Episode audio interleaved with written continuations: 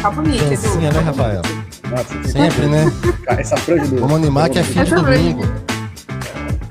Acabou o fim de semana. Como é que fala? O pessoal fala sextou, mas domingo a gente fala o quê? Domingou. Ah, Então, domingo. bom, né? Acabou tudo. Acabou tudo. Legal, o pessoal já tá entrando aí. Isso aí. Boa noite. Convidado pessoal. especial hoje, hein? Uhul. Exato. Edu Giansante. Aí, Nome bonito, né? Direto de Dublin. Isso aí. a terra do, do Leprechaun. Legal, gente. Chegamos. É, já são 7 e 3. 7 e 3. 7 e 3. Repita. Pontualidade britânica. Pontualidade britânica, né? Dois minutos atrasados, ótimo. É, seja bem-vindo ao podcast BR Londres. Né? Estamos hoje com um convidado super especial de Dublin, nosso vizinho aqui, né? De Dublin. Hum, E já vou colocar aqui o Edu na tela. Edu, Fala, pessoal. Beleza? Boa noite pra todo mundo que já jantou. Quando não isso. janta é o quê? É boa tarde ainda? Quando não janta? Isso. É, Boa tarde. exato. Boa tarde Falou igual o Galvão Bueno. Boa noite pra todo mundo que já jantou. Caraca, né? O Galvão fazer. Caraca, eu tô muito. Meu Deus, tô me sentindo velho. Interessante. Olha que interessante. Estamos todos de preto. Olha isso. Agora É, tá vendo? ligado. Mas Claro, falar né? que não foi combinado. Essa é uma Não é? É o mais cultura, social que eu né? consigo ficar na quarentena, gente. É o mais próximo de arrumado. É isso aí, Edu. É isso aí. Boa noite, Adri. meu povo. Cumprimento o pessoal aí, Dri. Boa noite, pessoal. Que prazer enorme estar aqui com vocês e com o nosso convidado especial, né, Sátilas, hoje de Dublin. Isso. A gente precisa ir para Dublin. Bom, já temos onde ficar, né, né Edu? Tem de onde ficar, tem. Estão convidadíssimos aqui. Quiser ficar na montanha, né? Quiser ficar na cidade, aí tá longe. Não fala assim não, que o Não, pessoal não. chega amanhã aí, hein, sem te avisar. É que eles Caraca, é quarentena, têm pessoal, quarentena. Não pode, não. Traz um, um sleeping bag. Porque na minha, barraca. rua, na minha rua tem vários lugares que você pode- vocês podem dormir. Ah, legal. Olha só, gente. É, nosso tema, Rafael. O nosso tema, o nosso tema de hoje é o que você precisa saber para conquistar o trabalho na sua área no exterior. Temos um especialista nisso Especial- hoje. Mas na verdade, especialista é você, né? Não, aí é tudólogo, né? Que responsabilidade. você sabe de todas as coisas, tá Um certo? pouco de... Um pouco de tudo, beleza. Olha só, gente, eu quero, antes de, né, de começar esse bate-papo com o Edu, eu quero relembrar a você que é, sempre está com, com- conosco aí, no BR Londres, para estar nos comentários aí, bem ativos, né? Você pode fazer a sua pergunta, tá bom? Tirar suas dúvidas. Tire as suas dúvidas. E também eu vou colocar já na tela o nosso WhatsApp, tá? Tá aí na tela aí é o WhatsApp BR Londres. É, exatamente, tá ali o Edu apontando aí, ó. É, mais 44 77 35 089 633. Sempre online. A gente tem que fazer igual o pessoal faz, né? Vou repetir. Mais 44 77 35 089 633.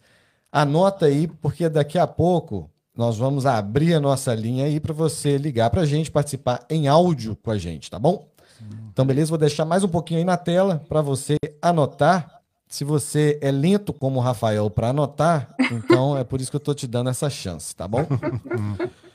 Então, beleza. Ô, Rafa, É. você tá quietinho demais hoje, viu? O que que tá acontecendo? Tô, não, hein? hoje eu tô, hoje eu tô preparando as perguntas aqui, elaborando as perguntas aqui, ó. As dúvidas. elaborando, É, tá certo, tá uau. certo. O Rafa tá numa sala da Clubhouse ali. Disfarçado. Um, convidado como este requer um pouco de serenidade. Legal, gente. Ó, tem gente já falando boa noite aí pra gente. Ah, boa noite, pessoal. Boa noite. então. Legal. Olha só, eu não tem, é, é, eu sempre preciso de colocar isso, tá? Porque é como nós estamos usando aqui uma plataforma chamada Restream, então nem sempre eu consigo ver o nome do usuário, tá? É, então, assim, se eu não citar seu nome e te citar como Facebook user, você já sabe por quê, tá bom? Beleza, então. Dri, eu acho que eu vou começar com você, viu? Ele Eu adora fazer isso com comigo, você. Edu. Ele adora, É, sabe? jogar uma bomba pra você. Ele joga bomba pra mim, mas eu amo também, sabe? Eu gosto de pegar batata quente, sabe aquela coisa assim de batata quente, quente, quente, quente, quente, queimou? Aham. Vamos lá, Edu. Conta, conta um pouco pra gente como que começou esse projeto aí. é, quando você chegou aí em Dublin, o que que você sentiu? Qual foi a necessidade? É, e como que é esse approach aí do pessoal para poder saber qual que é o melhor caminho para se dar bem na vida? Legal. Bom, vamos lá. Começar pelo começo, que ah, eu vim como, acho que muita gente fazer intercâmbio na Irlanda, mas por que que eu resolvi vir para cá? Há 13 anos atrás, quase 14 agora, eu estava na Intel, eu era estagiário na Intel, aí eu consegui uma promoção e fui para uma agência que prestava serviço para a Intel, a Macan Erickson, para quem conhece no Brasil. E aí, o que acontece? O inglês é fundamental. Eu trabalhava para contas como a Mastercard, para a própria Intel, e para você fazer apresentação, para você falar com o cliente, você tinha que fazer às vezes um deck em inglês. Só que eu não falava inglês. Aí o que eu fazia? Eu copiava e colava as coisas.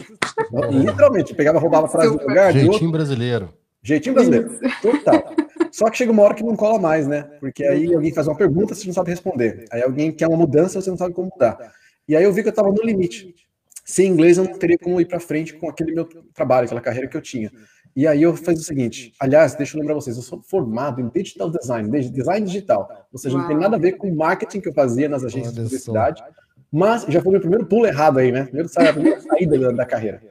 E aí eu falei, cara, eu tenho que aprender inglês. E eu já tinha essa vontade de sair para o exterior, comecei a pesquisar. Isso aí, é, anos depois do Sátila já ter conquistado aí o Reino Unido, eu não sabia. de. Era veterano.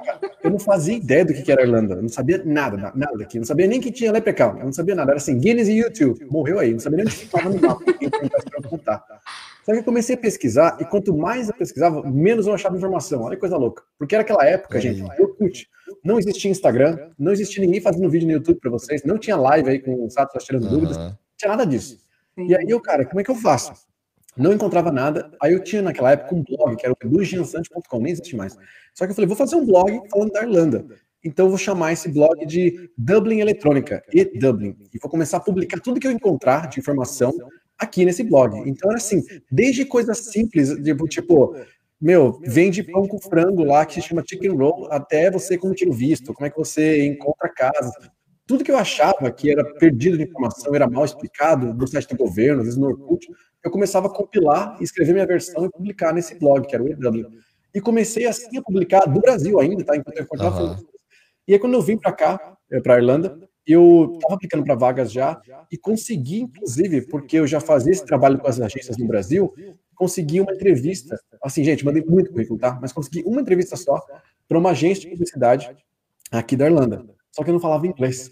Uau. E aí- Eu só te interromper um pouquinho. Em que ano foi isso? 2008. A entrevista eu consegui o agendamento dela em 2007 para fazer a entrevista em 2008 quando eu chegasse. Tá? Aí eu cheguei aqui em abril. Então foi meses antes que eu consegui esse agendamento, fiquei enrolando lá, falei, ó, tô indo, tô indo, tô indo, até que eu cheguei finalmente. E aí, claro, não sabia falar inglês, falei várias coisas erradas. Inclusive, eu lembro de uma coisa que eu falei na gafe grande, gente, que é o falso cognato do intend versus, versus pretend. E aí eu falei, né? Ela falou, o que que você veio fazer aqui na Irlanda? Aí eu falei, I, I pretend to learn English, I pretend that I know. Aí eu fingi, né? Eu Fingi que eu sei isso, fingi que aquilo. E já, aí ela olhou assim, meu, seu inglês realmente não é quem não esperava. Mas ela falou assim, olha, você tem muita experiência com uma coisa que a gente está começando aqui, porque sabe você vai saber, meu, 2008, digital na Europa era assim, estava engatilhando, não tinha nada. E eu já sabia fazer campanhas pay-per-click, aquelas de AdWords que a gente usa hoje em dia. Naquela época Que depois foi comprado pelo Google, olha, tempo, tempo, tempos atrás. E aí, como eu sabia isso, ela falou, cara, você sabe esse negócio aí, que pouca gente sabe, mas você não fala inglês. Vou te indicar aqui para essa vaga, que vai ser tipo o assistente do, do assistente do júnior do estagiário, que vai ser o mais rápido de todos, mas você vai trabalhar para eles meio período e beleza. E assim que eu comecei e pus meu pé na Irlanda, consegui um trabalho na minha área, entre aspas, né, como eu falei, sou formado em des- design digital, então não é na minha área, mas é, é o que eu fazendo na agência no Brasil. E assim que eu comecei minha vida na Irlanda, assim que eu entrei, e assim que fui Dublin começou também em paralelo a tudo isso. Que legal, que legal. Super, que É, super. eu acho que é legal re- res- ressaltar também o E-Dublin, né? O E-Dublin é, é, é um, é um assim, foi um projeto, eu acredito, né? Que você, assim, qu- quando você começou a, a, a idealizar a coisa, foi como projeto, né? E se tornou algo muito interessante, algo grande até, né? No, no, no mundo digital, você olha lá o E-Dublin, ele está estabelecido. Uhum. É, então conta pra gente aí, né, antes da gente continuar com a sua história Então conta pra gente sobre o, assim, especificamente sobre o e-Dublin. Como é que você né, idealizou, né? Qual que foi a onda mesmo do e-Dublin e em que pé que ele está hoje? Eu vi que já ganhou alguns prêmios, então fala pra gente sobre isso, por favor. Vamos lá, legal. Bom, como eu comecei com o e-Dublin lá naquela coisa bem informal, um blog, né? Um blog que o menino Edu escrevia e compartilhava as dicas. E era tão informal, gente, que eu falava palavrão, eu postava assim, era, era realmente bem largado mesmo. Assim, e postava bem natural, né? É, sem disciplina, sem nada. Eu nunca pensei nisso enquanto negócio. Eu claro, uhum. nunca pensei, ah, vou ganhar dinheiro. Pelo contrário, é assim, estou encontrando informação, eu acho que é legal compartilhar com o pessoal que também precisa de informação e fui fazendo. Sim. Porque o problema que eu tinha, não achava informação. Eu pensei, se eu tenho esse problema, mais gente tem também. E vou uhum. explicar. E foi assim, ó, durante o primeiro ano. Só que algumas coisas foram acontecendo. Nesse mesmo primeiro ano, a Folha de São Paulo queria fazer uma matéria com alguém que estava na Irlanda e tinha esse canal, me encontraram, alguém indicou, e ele falou assim: ah, a gente quer fazer uma matéria com você falar sobre o brasileiro que ajuda o pessoal na Irlanda, né? E saiu uhum. essa matéria no jornal, gente, no jornal físico, escrito ali, falando do EW. E aí bombou de acesso, né? E bombou de acesso, sim, eu sabia que bombou de acesso porque não tinha Analytics instalado, não fazia ideia. Depois uhum. eu aprendi, alguém falou, cara, você tem que instalar para você saber, né? Você vê como é que tava o negócio bem amador. Uhum. E eu comecei a postar mais frequente, e aí um amigo meu fazia isso junto comigo, mais gente começou a querer colaborar. E uma coisa muito interessante que aconteceu no final de 2008, que foi o seguinte, tinha uma mulher que ela acompanhava muita gente, ela é jornalista, uma baiana, negra, uh, bem mais velha que eu, que estava acompanhando muito, falou, eu queria escrever para vocês. E, e, eu acho importante escrever, é, não só compartilhando as dicas, etc., mas eu posso ter uma perspectiva diferente de vocês. E isso foi a primeira coisa que abriu minha cabeça, de a gente tentar trazer diversidade, trazer experiências de perfis completamente diferentes do nosso. Nossa, que, que, é que não? É o branco hétero de São Paulo falando do que está achando das coisas. E como é que é o perfil de outras pessoas, de outras necessidades, pessoas que têm outros tipos de interesses, ou de orientações sexuais, ou de tem outras coisas que podem acontecer. Imagina uma mulher que viaja sozinha em 2008, né? Como é que é o desafio para uma mulher que viaja sozinha? Como é que é a relação dela com o mundo, né? Como é que é isso? Uhum. Pessoas veem isso. E ela trouxe para a gente, ela abriu minha cabeça assim, muito, né? Porque era eu e amigos postando. Ela fez a gente abrir a cabeça muito. Aliás, uhum. se abre um beijo para a Avani, que ela foi incrível com a gente. Uhum. Trabalhou por 10 anos com a gente. E, e, com isso, o EW começou a ganhar mais corpo, porque a gente começou a ter diversidade, experiências diversas, né? Então, não é mais ir sozinho para a Irlanda, é como é que um casal vai, como é que quem tem filhos vai, como é que alguém mais velho, alguém mais jovem, alguém uhum. sem idade, alguém com anos de experiência. E a coisa foi crescendo, só com colaboração, o pessoal colaborando. Ela, como jornalista, começou a ser gerente de conteúdo nosso, ela começou a gerenciar todas essas pautas, tudo que acontecia, e as coisas começaram a andar, começou a ganhar corpo isso. E uhum. nessa, começou a aparecer gente que eu queria anunciar com vocês. E eu não fazia ideia, como que eu fazia? Porque a minha, tipo, sei lá, não paga 50 euros, tá bom, assim, sei lá, 50 reais, né, euros. 50 reais tá bom. Não fazia ideia de como cobrar. Não tinha um padrão, né? Não tinha nada, não tinha ideia, não tinha padrão, exatamente. E aí nessa as coisas começaram a dar, as coisas começaram a se ganhar forma, mas sempre, sempre, sempre que o EW acontecia, eu já tinha o trabalho full time, meu trabalho que eu já consegui depois um visto de trabalho, e aí fui crescendo na minha carreira, depois posso falar mais esse outro, essa trilha paralela, mas enquanto eu estava seguindo a minha trilha de carreira, o EW foi crescendo nessa outra trilha aqui, né, ganhando forma, ganhando, ganhando mais experiência, ganhando mais autoridade. Uhum. E eu fui gente. Tá aí talvez uma dica do pessoal que acha que tem que largar tudo né, para ter uma empresa. Tem até um livro do Adam Grant que se chama Originals, né? Como que os não conformistas mudam o mundo.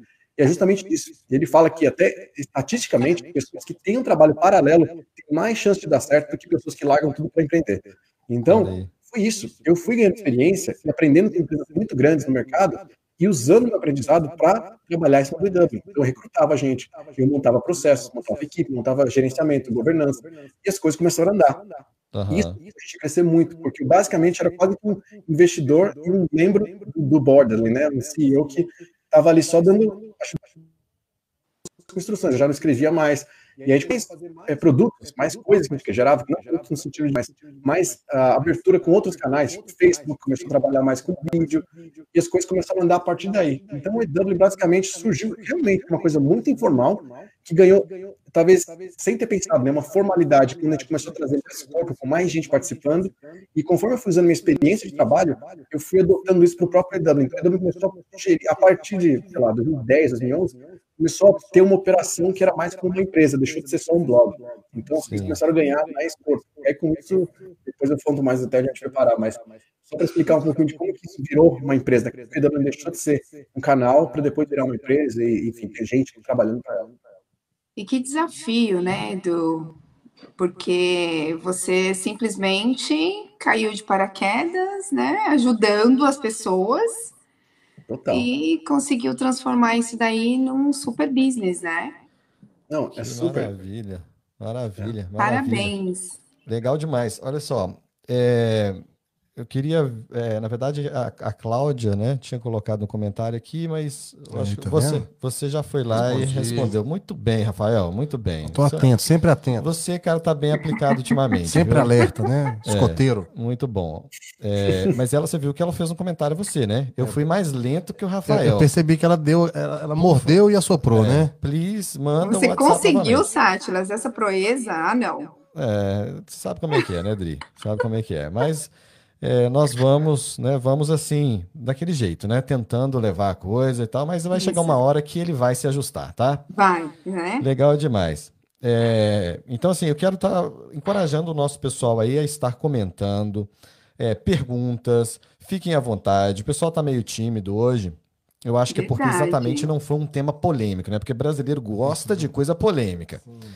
E, mas é um tema é, muito importante Super interessante ao mesmo tempo, né? Exatamente, que agrega valor demais. Então, eu tenho certeza que tem muita gente é, que está no Reino Unido, né? Em Dublin também, mas está no Reino Unido é, e que tem, logicamente, dúvidas de como alcançar esse, esse emprego, esse trabalho na sua própria área, né? E se não, não na sua própria área, né? Como o Edu colocou aí, mas vamos dizer assim, é numa área que de repente a pessoa agrada, possa né? atuar exatamente e ser bem remunerada, né, Rafael? Sim, sim. É igual você, né, cara? Oh, não, tô, não, tô, não tô igual você, não, mas pretendo.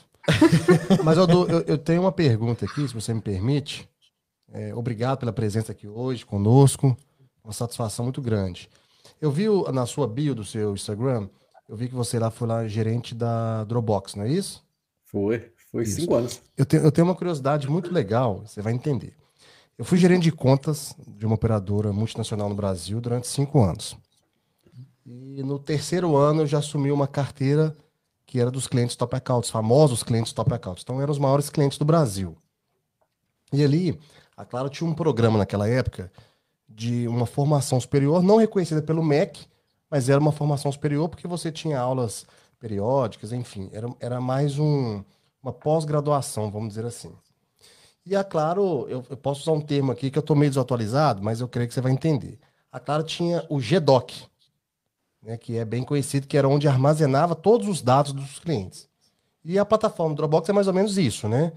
Uhum. Ela vai guardar suas informações, enfim, de, de, ou servidores ou nuvem, é, depende do, da, daquele perfil que o cliente escolhe. Mas eu sempre tinha uma dúvida, porque a Claro, né, eu trabalhei na Claro, a Claro, numa época, perdeu esses dados. É, lógico que ela tinha um backup dela, mas para recuperar um backup da magnitude de uma empresa como a Claro uhum. é bem complicado. Conta uhum. pra gente um pouquinho disso aí, como é que funciona hoje isso aí. Eu, creio que está muito mais evoluído. Eu trabalhei na Claro de 2009 a 2013. Uhum. Já, tem um, já tem um tempinho, eu sei que já evoluiu bastante. Conta pra gente um pouquinho dessa área sua aí. E ah, uma coisa, a sua gerência, qual que era a área da sua gerência, pra gente entender melhor? Beleza, vamos lá. É, bom, lembrando, o Dropbox eu trabalhei lá de 2014 a 2018, final de 2018, deu quatro anos e meio mais ou menos. E o Dropbox surgiu em 2008, coincidência, mesmo ano que eu mudei para Irlanda, e é um, uma plataforma de sync and share que a gente fala. Quando você synca arquivos na nuvem e compartilha eles, ou seja, as pessoas conseguem colaborar em tempo real. E o Dropbox de 2008, 2009, 2010, 2011 era uma coisa muito inovadora. Você tem uma habilidade de ter um arquivo compartilhado numa fase onde celulares armazenavam 16 megas ou 32 megas, 64, era muito pequeno, né? E foi evoluindo e cresceu muito rápido isso. Só que o Dropbox tinha essa habilidade de você conseguir compartilhar em tempo real dentro de uma experiência que você nem percebia que estava usando o Dropbox, parecia uma experiência de uma pasta dentro do seu computador. Isso foi mega complexo de fazer, inclusive, curiosidade, a Apple quis comprar o Dropbox logo depois que eles criaram e foram é, desenvolverem ganhando babado de clientes. E o Steve Jobs falou, inclusive, né, pro, pro Drew, que é o fundador do Dropbox, falou o seguinte, cara, isso que vocês têm não é um produto, é uma feature. E se vocês não me venderem agora, vai dar, vai dar ruim para vocês. E ele criou depois o iCloud, né? Anos depois. Uhum. Mas é só uma curiosidade, por que, que eu estou chegando nesse ponto? Porque é assim que funcionou e é assim que o Dropbox sempre ganhou a base de clientes. É essa fase de você conseguir compartilhar, e quanto mais você compartilha, mais gente faz o sign up, né? Mais gente entra para a plataforma do Dropbox. Eles chegaram a ter 600 milhões de usuários. Eu não sei quantos estão agora, depois que eu saí, eu não tive esse acesso que é interno. 600 mas... milhões? 600 milhões. Ah. Muita gente, hein? É. Puxa gente vida. Dedéu, gente para Dedéu. É duas Quase três Brasil. Quer dizer, é, praticamente três Brasil. É, dois Brasil e meio. É, é isso aí. É gente, muita gente. Muito e aí o que acontece? A gente chama isso de hypergrowth, né? A empresa começou a crescer muito rápido. Quando eu entrei, eu era funcionário, sei lá, número 40 ou 45 aqui dentro da Irlanda. A gente chegou a ter 300 funcionários aqui. Acho que deve ter muito mais agora, tá? Isso aqui foi depois que eu saí. Uh, e o que acontece? A empresa estava nesse crescimento rápido, era uma plataforma que oferecia um diferencial muito grande, justamente disso. E assim, perder, essa coisa de perder arquivo era praticamente inaceitável na empresa, tá? Era uma coisa que era um controle muito forte, principalmente para quem pagava pelo Dropbox. Você tinha, além de você conseguir recuperar por conta própria por 30 dias, eles tinham centenas de backups, tá? Até a forma, tentando generalizar muito rápido vocês como um arquivo de Dropbox, ou de OneDrive, ou de Google Drive funciona, você tem meta-arquivo e arquivo de bloco. Hum. Bloco é a informação em si. Por exemplo, você tem lá uma, uma, um arquivo de bloco de 10 gigabytes. E aí você tem um arquivo meta, que é os dados que, a gente, que diz assim, ó, meu vídeo com a minha filha passeando no parque, dia 12 de setembro de 2019. Isso é o metadado. Essas informações são divididas em blocos, elas são divididas depois em partes. E você não consegue, mesmo que alguém hackeie sua conta e tente acessar, ele vai acessar uma fatia daquele bloco. E na, na própria armazenagem do Dropbox, ele vai fazer redundância desses blocos todos. Estou tentando ser super simples aqui, mas eu sei que é complexo, gente. quando você tenta puxar um arquivo, você perde o arquivo, você perdeu uma fração dele, que por conta dessa sequência de dados, ele consegue recuperar para você. Então é muito difícil, muito, muito difícil louco, mesmo do Dropbox. Só se você propositalmente deletou e passou 50 dias, 100 dias sem você mexer, então você realmente pegou o arquivo, porque aí eles vão remover, mas eu nunca vi acontecer, tá? vou ser sincero, em cinco anos quase nunca vi acontecer. Mas qual que é o meu ponto de chegar a tudo isso aqui? É que realmente o que o Steve Jobs falou lá em 2009, 2010, se não me engano, acabou sendo uma verdade, porque você armazenar arquivos hoje virou commodity. O que eu quero dizer com isso? Hoje você tem no seu celular 256 é, gigabytes. No computador você tem, sei lá, um terabyte. Você armazena arquivos toda hora que você envia um arquivo para mim. Se você mandar um vídeo de alguém para o WhatsApp, você está armazenando aquele, aquele vídeo na nuvem do WhatsApp, no, do Facebook. Se você mandar por alguém por Instagram, por Facebook, se você mandar por Gmail, você está armazenando em algum lugar. Então virou commodity, as pessoas já não veem isso como um diferencial. E isso começou a o business, né? o modelo de negócio do Dropbox é apresentado. Então, é só para resumir um pouco mais para as dúvidas que você citou. Então, uma Claro hoje, é, usando uma ferramenta como Dropbox, ela provavelmente vai usar Dropbox, Google Drive, Google Drive, Sim, vai mandar plataformas, e aí virou commodity, né? Deixou de ser um diferencial. Aham. Uhum. Legal, hein? A curiosidade também que, que eu sempre falava, do, é porque, assim, é, é o tamanho do, da capacidade de guardar esses dados, né? Porque cada cliente, eu lembro que cada cliente que a gente é, fazia a, o recolhimento de documentação necessária, a gente estava falando assim, em 400 mega, era, era bastantes documentos, porque é o tipo de cliente que era. Então, um, não é um contrato social, né? São várias ramificações, são várias é, filiais. Então, é aquele montante de documento e a gente ficava pensando, tem que ser em alta qualidade, porque o documento ele é vitalício, entre aspas, para a operadora, que ele vira um lead, e aí é CAC, enfim, vai entrando aqueles fatores. Então, assim, eu ficava assim na minha cabeça, assim, puxa vida, é, o tamanho desse HD, né, é, deve ser uma coisa monstruosa, até de se pensar como é que funciona, né? É. É isso mesmo, Rafael. Você tem que ver o tamanho do HD que tem aqui em casa. Qual é o tamanho? Para armazenar é, é, to, tudo aquilo que você você traz de conteúdo, né, cara, do seu dia a dia. Puxa. É grande, é. Olha só, gente. É, tem um comentário aqui. tem um comentário aqui do é, Devair Andrade. E assim, interessante o comentário dele, vou colocar na tela. É, eu vou ler novamente, ó, vou ler novamente. Eu vou ler primeiro e aí depois eu vou comentar, tá bom? Então, olha aí, tá aí na tela, ó. Atuei em contabilidade por 27 anos. O que eu menos quero é voltar para ficar atrás de uma mesa, sendo responsável pelo dinheiro dos outros e principalmente em um país onde as leis são cumpridas e rígidas. Tá aí o comentário do Devaí. Olha só, é, eu, assim, na verdade, esse comentário do Devaí, eu acho que é uma das primeiras pessoas que eu é, nesse caso, eu li aqui o comentário dele, né? Mas eu, eu ouço muitas pessoas dizendo ao contrário, né? É por isso que nós uhum. abordamos esse tema juntamente com, com o Edu. E assim, já, é, logicamente, eu estou aqui desde 1990. Então, assim, eu ouvi muitas pessoas chegando aqui e falar, ah, eu não quero fazer, é, eu não quero fazer limpeza, eu quero trabalhar na minha área. Hum. Ah, eu não quero fazer isso, eu quero trabalhar na minha área. Eu não quero ser entregador de pizza, eu quero trabalhar na minha área. Eu não quero é, ser courier, eu quero trabalhar na minha área. Então, assim, logicamente, né, é, é o, o, o Devaí aí, de repente, a experiência que ele teve trabalhando na área dele no Brasil não foi muito interessante e, logicamente, ele tem aí a razão dele por não trabalhar, não querer trabalhar ou atuar na área dele, é, de repente, de formação, né? Mas, é, Edu, conta pra gente um pouco, é, conta alguns segredinhos, porque, gente, o Edu, ele tem, ele tem um curso, tá? Ele tem um curso online que ele ensina você a, a, a como né, é, é, você conseguir atuar ou trabalhar na sua área no exterior. Não somente na Irlanda, mas no Reino assim vai, né? Então, assim, conta alguns segredinhos para a gente, né, que você tem no seu curso. Então, assim, é, eu acredito que tem gente aí que está ligada esperando esses segredinhos. Então, conta um pouco para a gente aí. Vamos lá, vou contar para vocês. Ah, aliás, esse comentário foi muito interessante porque a gente pode até depois debater um pouco mais sobre isso. Existe uma, uma fase, muita gente que faz mentoria comigo já está na Europa, já tem muitos anos.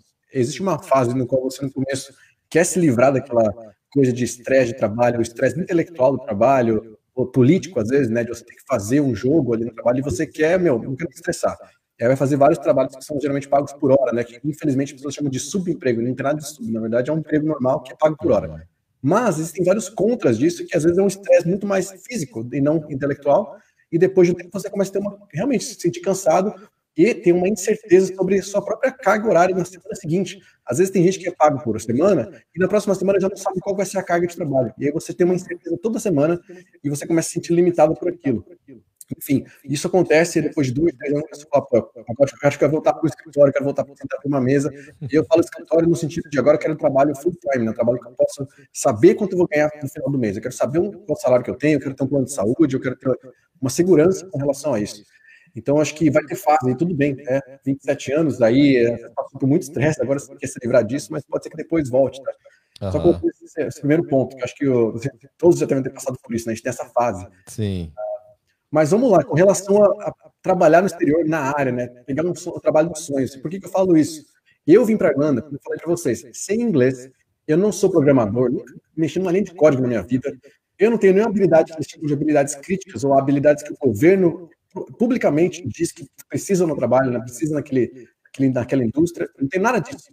E ainda assim, eu duas vezes consegui meu visto de trabalho. Pô, mas como é que você conseguiu se você tem nada disso? Então, eu justamente entendi como é que funciona o processo, o que, que você precisa fazer, e eu consigo hoje transmitir isso para pessoas, e eu sei que funciona porque eu já estou pela terceira vez agora entrando em mercado e ajudando muita gente, pessoas que têm mais de 3 mil alunos, pessoas que conseguiram trabalho assim, em grandes empresas, como Google, Facebook, Amazon, Apple. Então, eu sei como é que funciona o negócio, até porque tem um processo muito parecido entre essas empresas. Mas vamos lá, agora que para dar um contexto para vocês, como é que funciona isso? Eu vou, cara, não tem nada de segredo aqui, tá? É tudo que eu, vocês perguntarem, eu vou falar sem segredo nenhum, não tem nada de fórmula, não tem metodologia secreta. O que você tem que Nossa. fazer é basicamente o seguinte: você tem que começar a desconstruir o que você fazia no Brasil. Por que, que eu falo isso? Lá no Brasil, começar da faculdade, quando você estuda, você entra numa trilha fechada. Quando você fazer uma, sei lá, administração, são esses os módulos de administração. Eu vou ter seis meses disso, seis meses daquilo, seis meses daquilo. É isso, é, é um pacotinho fechado. Vocês sabem já, quando você vai estudar nos Estados Unidos ou aqui na Europa, que você já consegue desconstruir isso. Você tem os seus majors e minors. Você consegue selecionar quais são as matérias que você quer fazer dentro daquela, daquela graduação que você está se formando. Mais então, flexível, né? já começar a desconstruir desde a faculdade, tá? Olha aqui, uhum. desde a faculdade você já desconstrói sua carreira em cima de habilidades e coisas que você tem mais interesse. Mas por aí, sem experiência nenhuma. Aí o que acontece? A gente vai trabalhar, a gente acha que a graduação que a gente teve é aquele cargo que eu tenho que entrar, né? Eu falei lá no começo, me formei como designer e nunca, acho que abri o Photoshop algumas vezes, tá? Mas morreu aí. Nunca trabalhei não sou designer, não tenho nada de experiência. Mas eu tenho habilidades que eu adquiri naquela época que eu consigo usar até hoje para apresentação. Para formas que eu mostro layout das postagens do meu Instagram. Às vezes tem coisa que eu estou usando. Ah, de, ó, 20 anos atrás, eu estou usando até hoje. Então a gente consegue desconstruir desde a nossa graduação até os trabalhos que a gente passou. Só que aí você tem que começar a trabalhar nisso. Tá? A primeira coisa, então, é você entender, e por isso que lá no, nos cursos a gente fala de autoconhecimento lá no começo. É um autoconhecimento, não é só a parte, é, vou dizer, abstrata, romântica disso. É o autoconhecimento assim, o que, que eu sei fazer, que que eu, pelo que eu já fui pago, já fui elogiado, que eu sei muito bem, e que eu posso trabalhar ao meu favor para chegar onde eu quero. Então, vou dar um exemplo para vocês aqui. Um professor. O cara foi professor a vida inteira de inglês, fez letras, não quer mais ser professor, não aguenta mais. Quais habilidades o professor tem? Por exemplo, um professor, ele sabe falar em público, um professor, ele sabe gerenciar pessoas, ele gerencia os alunos dele, ele cuidar da, performance dos alunos dele, tem que saber quem está indo bem, quem está mal, se alguém precisa de entrar em recuperação, ele consegue avaliar os alunos através de notas e critérios, ele consegue definir uma estrutura disso, o, professor consegue criar uma estrutura de aprendizado. Porque quando você aprender, não chegar aqui e te dar um negócio super avançado de inglês, vezes você nem fala inglês básico. Eu tenho que te dar uma jornada. Como é que você faz essa jornada do básico até o mais avançado? Isso é uma, é uma habilidade para fazer isso. Saber descobrir uma matéria para você mostrar desde o basiquinho até passar os próximos passos, até chegar onde você quer realmente que o aluno esteja, é uma habilidade. O professor sabe fazer isso. O professor, ele consegue, ele tem muita paciência, ele consegue lidar com situações de estresse, de conflito. Tem várias coisas de habilidade, várias. Só que aí você pensa assim, o professor é professor. Se não está tá na sala de aula, não é professor. Pelo contrário, tem várias habilidades que eu estou usando agora com vocês, só que vocês estão usando aqui nesse momento, que uhum. são habilidades que o professor também tem. Inclusive, tem que ter atenção. Olha que Sim. louco. Então, tem várias profissões que, se a gente desconstruir, a gente começa a perceber que existem habilidades que você usa em qualquer lugar. Aí você fala, legal. Eu sei fazer isso, eu sei fazer aquilo. Desde um café, tá? O cara que lida com café, que sabe lidar com clientes, tem várias coisas que você faz também. Então começa por aí. É você se conhecer, tá? De forma prática e depois que você se conhece, entende as coisas que você tem, as habilidades que você tem, como que eu reconstruo essas habilidades dentro de uma necessidade que existe do mercado.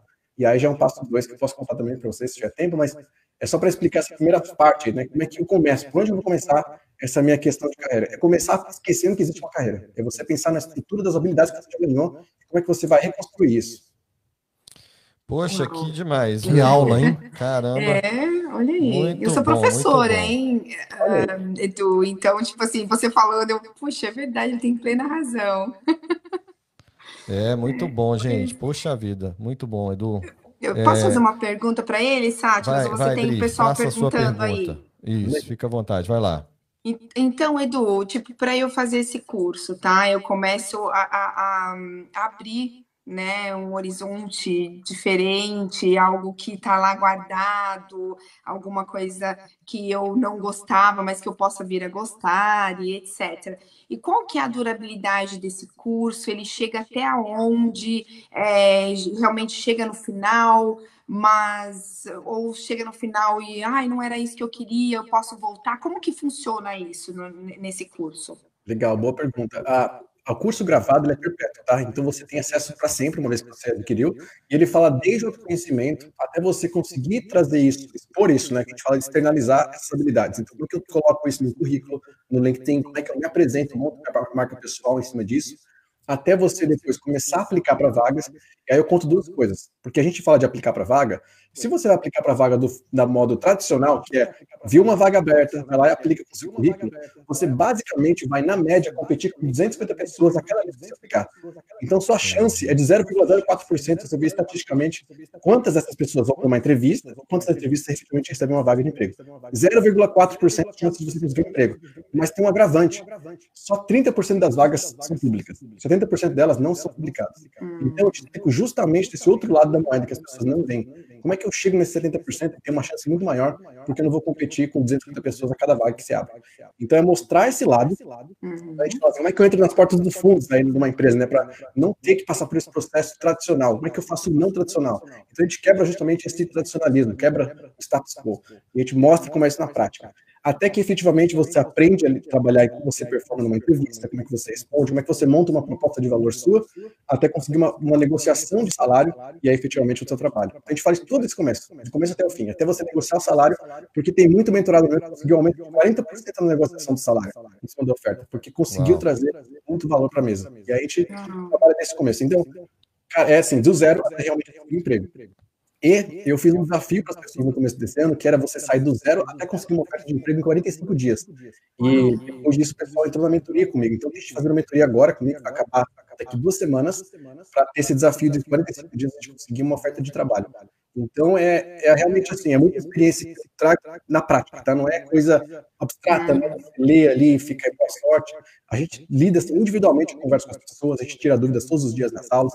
As pessoas têm o meu WhatsApp, pessoal. Então, é muito, muito revisão que a gente chama, né? Muito na prática, mas é pegar, ó, tenho essa vaga, como é que eu vou fazer? A gente monta uma estratégia para a pessoa aplicar e ter sair com um emprego mesmo. A gente já conseguiu trabalho, inclusive, já semana passada. Então, é bem legal porque a gente consegue ver resultado muito, muito rápido nessa forma. Gratificante, né, Edu? Gratificante isso. Que e, demais, e o, o, o Sato, espera que eu preciso de fazer mais uma pergunta. Espera, agora não fica aí.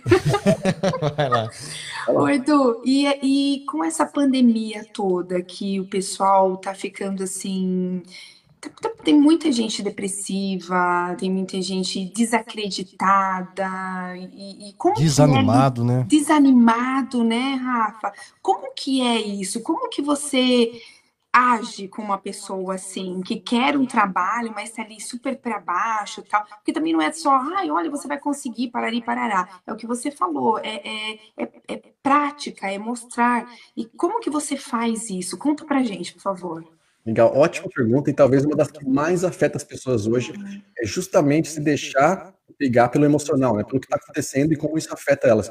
E talvez até, é, com todo respeito às pessoas, tá? às vezes culpar o que é fora do nosso controle para justificar você estar tá na situação que está hoje. Então, assim, ah, é a pandemia, por isso que eu consegui um emprego.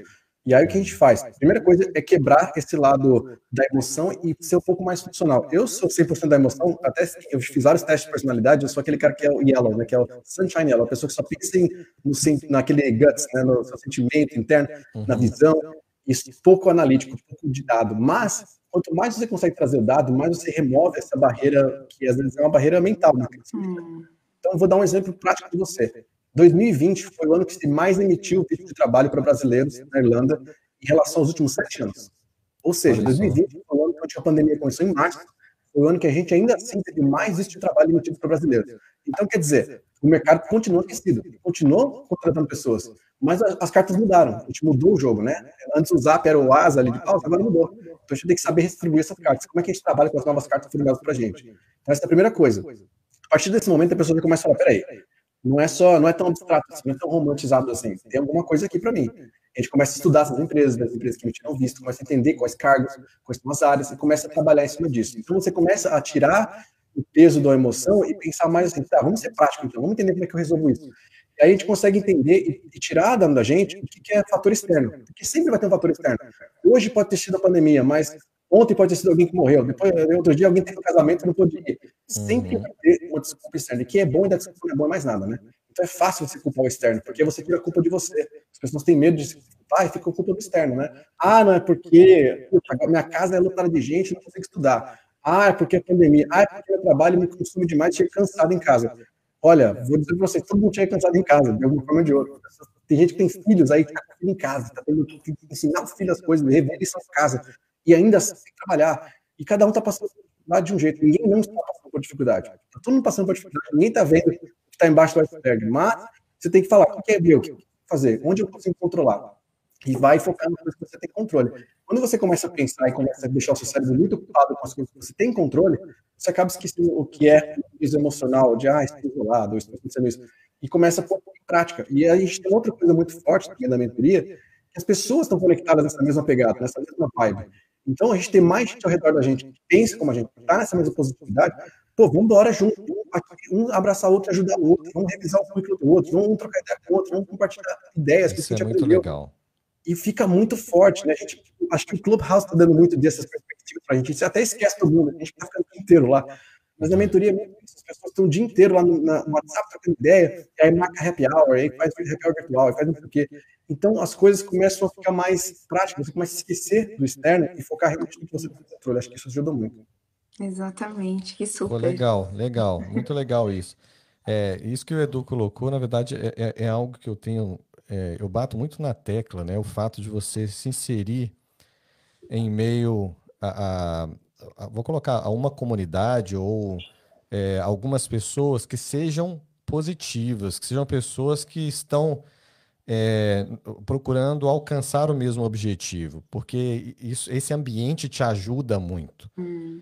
Né? Quando você está num ambiente onde a negatividade, as pessoas só falam de coisas negativas, Só te joga pra baixo, só né? te joga para baixo, a tendência também é você ficar para baixo. Uma analogia nós podemos fazer em relação a isso que você está falando isso é o tempo, né? Você vê que o sol hoje, as pessoas, nós somos ali no, no- num lago aqui perto de casa, as pessoas estavam sorrindo, brincando, divertindo, correndo. Faz a Quando tá chovendo, frio, a pessoa fica mais quieta, mais mal-humorada. Então, assim, é uma analogia que eu faço nesse sentido, né? Você conviver com pessoas que estão sempre ali reclamando, tá tudo ruim, nunca tá bom, né? Nunca tá bom. É complicado, sim. É verdade, verdade. É por isso que eu tô pensando em, em mudar de casa, viu, gente? Puxa vida. Pessoal, boa noite. Obrigado. Obrigado. Tadinho, Rafa. A gente se vê semana que vem. É, beleza, gente. Você sabe que alguma, é algo bem interessante, principalmente em Dublin, né, Edu? Porque é muito mais frio do que aqui, é, é mais molhado, né? Vamos dizer assim, chove mais. Então, é, aqui ainda a gente tem o sol de vez em quando. Isso porque os brasileiros daqui reclamam que não tem sol. Então, Eu trouxe o faz sol toda a cá. diferença, né? Nos últimos dois anos, olha como é que mudou o tempo aqui. Aqui, essa Verdade. época era pra estar chovendo todo dia. Eu já vim, já tá até com sol. Verdade, verdade. Tá Mas vendo? mesmo obrigado, assim- Judri. Obrigado, obrigado. Ah, Rafa, eu fiquei com dó de você agora, viu? Vou, vou, vou bater no sátiras depois, Tem, viu? tem um quartinho aí? Eu vou por esse quartinho, não tem problema. não. Pode vir, pode vir, vou deixar aqui, tá? Eu tenho o, o meu conservatório aqui. Maravilha. Isso. Ah, Gente, ó, muito legal. Deixa eu só colocar uma questão aqui em relação ao nosso WhatsApp, tá? É, como eu disse, o pessoal tá meio acanhado hoje. tá É, é um assunto que é, normalmente a gente não aborda, mas é um assunto de extrema importância. E o, o melhor disso é que essa live ela fica gravada, né? Tanto lá na nossa página, BR Londres, nos grupos, né? é, brasileiros em Londres, é, brasileiros no Reino Unido e brazucas em Londres. Tá? Então vai ficar gravado e você vai ter a oportunidade de pegar esse conteúdo maravilhoso que o Edu está nos passando aí. Então, olha só, é, se você quiser participar com a gente aí no WhatsApp, vou colocar o número aí de novo. Tá aí o número do WhatsApp. Se você quiser participar, antes de ligar, me manda um oi, tá? O celular tá, tá aqui, ó. Me manda um oi, tá bom? Se você quiser participar com a gente, quiser fazer alguma pergunta ao Edu ao vivo, né, em áudio, e aí a gente vai esquematizar isso aqui, tá bom? É, Ô, Sato, deixa eu só fazer um adentro aqui. Edu, você falou uma coisa muito, vai, vai. muito legal. É, eu venho de uma família de telecom, ok? É, modéstia à parte, é, meu pai era, é referência até hoje no mercado de telecom em Minas e creio que até no Brasil. E aí o que acontece? Eu, então, eu- como eu nasci nesse berço, eu sempre trabalhei nisso. Então foi meu pai, depois foi meu irmão que é mais velho, e depois fui eu. Consequentemente, minha esposa também eu conheci no meio de telecom, enfim. E chegou um momento da minha vida que realmente é o que você falou, aí, eu já não queria mais. Sabe quando você já não aguenta falar em telecom? Só que todo mundo fala assim, né? Pô, mas telecom tem um. corre na veia, né? Você sai e volta, vai e volta. E eu cheguei no momento que eu tava assim, é, satisfeito com o meu emprego, satisfeito com o meu salário, satisfeito com o meu cargo, né? Mas sabe quando você. Aí eu saí, né? Eu saí da Claro nessa época e falei assim com meus pais assim, ó. Falei, pai, eu nunca mais quero saber de telecom. Esse assunto. Não, meu filho. Falei, pai, pelo amor de Deus, eu, eu peço a Deus me encaminhar no outro segmento. Mas aí eu saí da, da, da, Claro, um mês depois eu assumi uma empresa familiar, que é a empresa do meu pai. E quando eu falo assim, assumi assim, eu entrei como sócio, eu comprei a parte do sócio do meu pai, porque muitas pessoas assim, pô, é porque seu pai era dono da empresa, você acabou entrando. E eu já tinha trabalhado muitos anos no- atrás na empresa, logo no início dela. E aí você falou uma coisa, eu, eu saturei. E quando nós encerramos as atividades em 2015, não, 2017, 2017, eu não queria mais do falar assim, ó, telecom, nunca mais. E aí eu fui para um outro mercado, fui para o mundo artístico, de shows, enfim. E eu sempre recebia convites. Eu falei, ó, vamos tentar de novo. Eu falei, cara, desculpa, eu tô assim, saturado desse assunto. Falou em telecom comigo, até arrepiava. E essa semana agora, eu tava até conversando com um amigo que trabalhou comigo também, que saiu, falou, Rafael, eu, eu preciso sair, cara, eu não aguento mais, eu não aguento mais, eu não aguento mais, eu, eu tô no meu limite. a questão não é nem salarial mais, mas eu estou de saco cheio. Então, o que você falou é uma coisa muito legal. O saco cheio, vamos dizer assim a palavra assim, o saco cheio, é, realmente ele é exaustivo, ele é cansativo, é um segmento de muita cobrança, de muita pressão, mas corre na veia. Hoje eu sinto saudade. Eu, eu brinco assim porque eu sinto saudade que eu ainda tenho alguns clientes que viraram amigos, vamos dizer assim, ainda tenho contato e tal, me mandam uma mensagem, Rafael, como é que faz isso? E sabe que você tem prazer em explicar aquilo, porque não saiu de moda aquilo que você vai falar, que, né, que praticamente saiu tem cinco anos. Não saiu de moda, ainda continua as regras. Então, assim, é, é, as pessoas, quando a gente fala de trabalho, é assim, né? Ela sai do setor, aí daqui um tempo sente falta, né? Puxa vida, tava tão bem lá, né? É, é o que eu domino. E eu, aí, assim, né? Eu oro a Deus me voltar para aquilo lá. Uhum. Então, a saturação de, de segmentos é uma coisa que você tem que tomar muito cuidado. Principalmente no, no, boca a boca, né? Porque você vai falando com um, vai falando com o outro, né? E aquilo cria uma rede negativa que desanima aqueles que estão entrando. Exatamente o que você hum. falou. Então, às vezes você está numa roda de um segmento que você trabalha e está de saco cheio, eu acho que você deve falar sozinho. Fale, fale com você só, não chegue naquele lugar e, e nossa, eu não aguento isso aqui uhum. mais, porque tem pessoas ali que estão começando agora e você desmotiva. E aquele cara que, né, no meu caso, eu acabei de entrar, falei assim, puxa vida, será que eu entrei em outra furada? Não, furada no sentido assim, né? Será que eu vou me estressar rapidamente isso aqui de novo? Então a gente tem que tomar bastante cuidado nisso aí. É verdade, é verdade. Olha só um, o comentário aqui da Gabriela Ribeiro, que legal, ó. Vou colocar aí na tela. É junto dos bons que a gente fica melhor. Ó, oh, muito bom, hein? Deixa eu jogar uma musiquinha aqui para Gabriela, ó. Muito legal, muito legal esse comentário aí, viu? É junto dos bons que a gente fica melhor. Então, cola em mim, viu, Rafael? Aí podemos entrar até numa, numa analogia também, ah, tem um versículo bíblico que fala sobre isso, né? Ó, o, Edu, o Edu tá falando aí, fala Edu. É, falando, o Rafa tá contando aí da sociedade dele no Grupo Algar. Pô, é muito legal que agora você resolveu sair.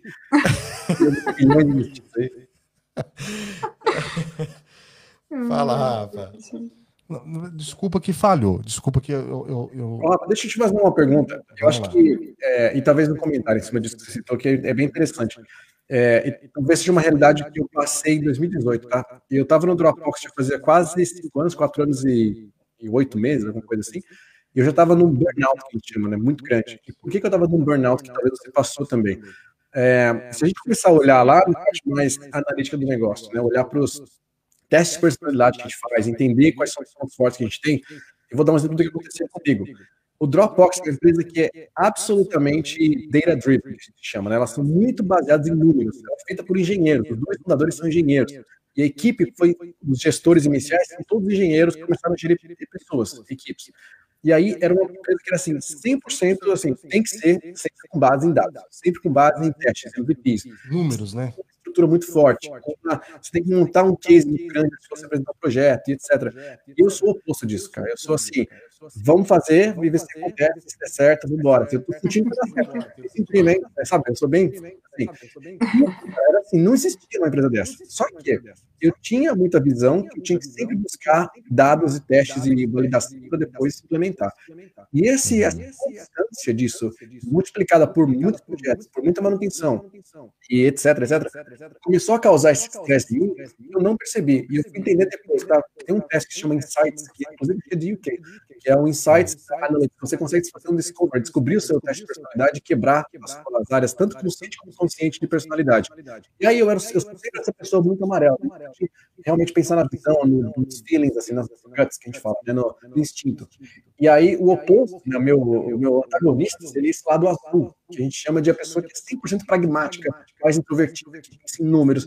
Enquanto não tiver todos os dados formalizados ali, ela não tomar uma decisão. E como eu falei, como eu sou oposto, eu tinha que trabalhar esse meu lado mais analítico. E aí, isso é teste já, que é, depois eu falei, entrar no Insights Discovery, você tem um percentual de quanto você consegue variar sem que isso cause um estresse em você. É saudável você ter uma variação, um balanço, mas que não passe de 20% do que você é no seu natural, no seu consciente. E o que acontecia? Eu tinha que variar para 40%, 50% do meu lado analítico, que era o meu lado que eu tinha. E quanto mais você força o lado que você não tem, mais você se estressa, e mais você não entende que está com de cabeça na hora que mais você não entende que você está caindo cabelo. O que está acontecendo? Você começa a ganhar um estresse muito grande. E aí, como eu falei, multiplicação de vários outros parâmetros, né? Política, como é que, que funciona, outros estresses aí de negócio, etc. Com isso, cara, em 2018, eu resolvi largar Eu me divorciei, eu saí da empresa, escrevi meu livro, aqui, ó. Então, ah, eu, cara, saí de tudo, velho. Saí de tudo que eu fazia, dessa vida que era teoricamente confortável, aqui em via do iceberg, né? Minha topo do iceberg, o cara ganhava bem, cargo gerencial, uma empresa, currículo, oportunidade de viajar.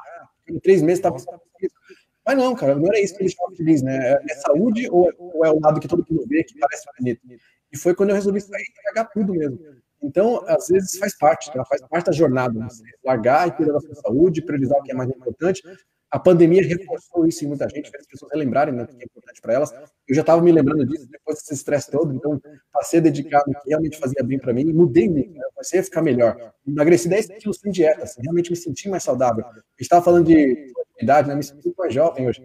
E tudo isso veio dessa, dessa tirar essas cargas que a gente precisa das nossas costas porque no fim das contas, cara, a empresa que você trabalhava de telecom, o Dropbox, que foi, cara, são empresas que vão sobreviver, fazem bilhões, fazem milhões. Verdade, você é só um número lá dentro. Ajudando criança, assim, infelizmente, talvez. Então a gente não, ninguém vai morrer sem sair daquela empresa. E é um estresse que a gente criou na gente mesmo, numa, num mundo aí de, de negócios, de capitalismo, que dá um estresse pra gente que não precisa acontecer. Então cuida da saúde sempre, sempre coloca em primeiro lugar isso. É, na verdade, é o que você Poxa falou, né? Esse tipo de empresa, você é um número, né, Du? É você é um número. Simplesmente hum. um número. Ó, fantástico, viu, Du? Poxa, obrigado, cara. Eu tenho certeza que muita, insights, né? muita, gente vai ser beneficiado né, com, com, com, as suas palavras, com o seu conhecimento. E nós já estamos caminhando para o final, viu, gente? Mas antes, logicamente, temos. É, é, deixa eu colocar aqui, ó, a Gabriela Ribeiro, é, né, que nos no, colocou nos comentários aquela frase, aí ela também Guimarães disse Rosa. o seguinte aí, ó. Ups, frase do Guimarães Rosa, logicamente, isso aí. Temos que dar crédito, né, gente? Sim. Muito legal. Muito legal mesmo. E uh, lembrando, tá, pessoal? Lembrando que a nossa nosso podcast acontece todos os domingos às 19 é isso, 19 horas, perfeito. Então tá bom, às 19 horas, disse o Rafael. 19 horas da Inglaterra e UK. às 16 horas no Brasil, né? Quem acompanha do Brasil. Exato. E lembrando aí também, ó, por favor, vá lá, sigam o Edu no Instagram, Sim. tá ali o, o handle dele ali, ó. Então pode anotar, segue lá, é conteúdo né, muito bom, garantido. E é, pode seguir a gente também no Clubhouse, nós estamos presentes lá, viu? Eu, o Edu, o Rafa, né? A Adri ainda não apareceu lá ainda não, mas dá seu jeito, viu, Adri? Aparece no Clubhouse que o negócio tá, né, tá, tá bombando, bombando lá. Eita, então tá, vamos lá. isso, isso. E logicamente, não, não se esqueça de seguir o BR Londres no Instagram, tá? O, o, o Instagram do BR Londres é, tá pequenininho ainda, mas nós já estamos crescendo bastante. Tá? Gradativamente. Tá? Isso, então vai lá, siga é, o BR Londres lá no Instagram e com certeza nós vamos estar é, juntos domingo que vem com conteúdo legal, né? É bem provável que a gente venha ali com, com, com aquela com aquele tema bem polêmico, né, Rafa? Sim. O Rafa gosta de coisa polêmica, Não, viu, gente? Um pouquinho, a polêmica sempre tá é bom, né? hoje. É, o Rafa, eu, ele, não, ele, na verdade, é... eu não tô quietinho, não. Eu tô, eu tô, eu tô.